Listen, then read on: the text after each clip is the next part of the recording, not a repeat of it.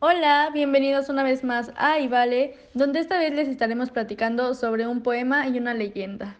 Así es, este poema y leyenda nos ha dejado intrigadas con su historia. Esperemos que nuestro podcast les guste, así que ¿empezamos, Ivana?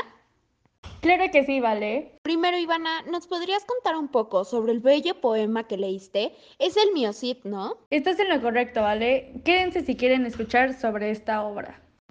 El creador del texto fue Perabat, que fue de los autores más antiguos. También están Ramón Méndez, Rodrigo Díaz de Vivar, entre otros.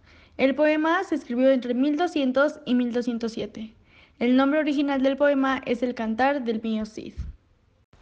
El Cantar del Cid o Poema de Mío Cid es el primer monumento literario español llegado hasta nosotros. Este cantar de gesta narra los hechos finales de la vida de Rodrigo Díaz de Vivar, el Cid campeador, caballero de la corte de Sancho II de Castilla y Alfonso VI de Castilla y León, recurriendo en ocasiones de la ficción para resaltar ciertos aspectos del carácter heroico del protagonista.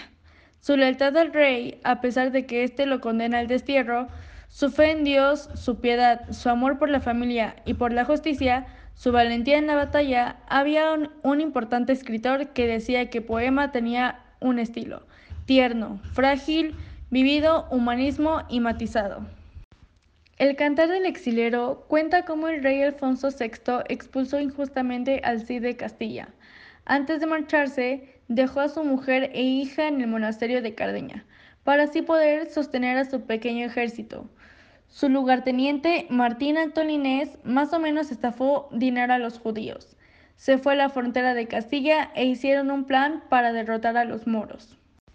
Tres de los personajes principales son el Cid, que su nombre completo es Rodrigo Díaz de Vivar, el Cid Campeador, que es un personaje histórico, un caballero castellano, al servicio de los reyes de Castilla, Sancho II y Alfonso VI.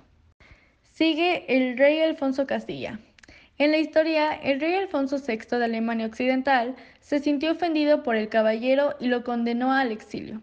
Lo despojó de sus bienes y lo separó de su familia.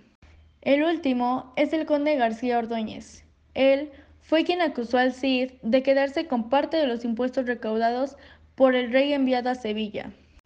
Gracias por esta gran explicación, Ivana. Bueno, esto ha sido todo por el podcast del día de hoy. Gracias a los que se quedaron hasta el final. Esperamos que si quieren dar seguimiento a estas historias, vayan al siguiente podcast donde hablaremos detalladamente sobre ellas.